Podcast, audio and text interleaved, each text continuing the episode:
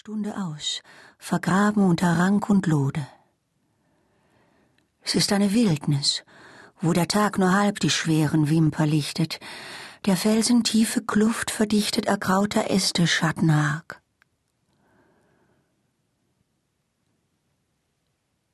Ich horche träumend, wie im Spalt die schwarzen Fliegen taumelnd summen. Wie Seufzer streifen durch den Wald. Am Strauche ihre Käfer brummen.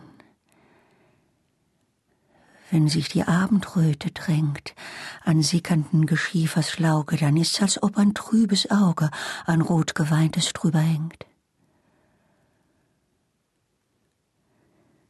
Wo an zerrissener Laube Joch die langen magern Schussen streichen, an wild verwachsener Hecke noch im Moos in Nelken Sprossen schleichen, dort hat vom tröpfelnden Gestein das dunkle Nass sich durchgesogen, kreucht um den Buchs in trägen Bogen und sinkt am Fenchelstrauche ein.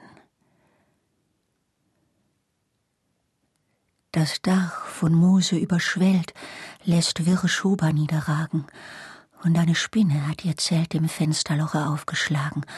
Da hängt ein Blatt von zartem Flor der schillernden Libelleflügel, und ihres Panzers goldener Spiegel ragt kopflos am Gesims hervor.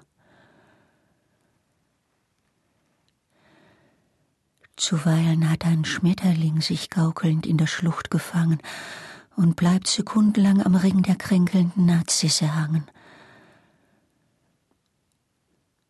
Streicht eine Taube durch den Hain, so schweigt am Tobelrand ihr Girren. Man hört nur die Flügel schwirren und sieht den Schatten am Gestein.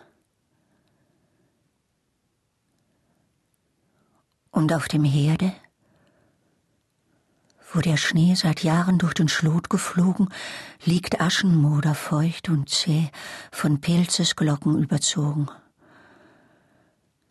Noch hängt am Mauerpflock ein Rest verwirrten Werks, das Seil zu spinnen, wie halb vermauschtes Haar, und drinnen der Schwalbe überjährig näst. Und von des Balkens Haken nickt ein Schellenband an Schnall und Riemen. Mit grober Wolle ist gestickt Diana auf dem Lederstriemen. Ein Pfeifchen auch vergaß man hier, als man den Tannensarg geschlossen. Den Mann begrub man. Totgeschossen hat man das alte treue Tier. Sitz ich so einsam am Gesträuch und hör die Maus im Laube schrillen. Das Eichhorn blafft von Zweig zu Zweig, am Sumpf läuten Unk und Grillen, wie Schauer überläuft's mich dann.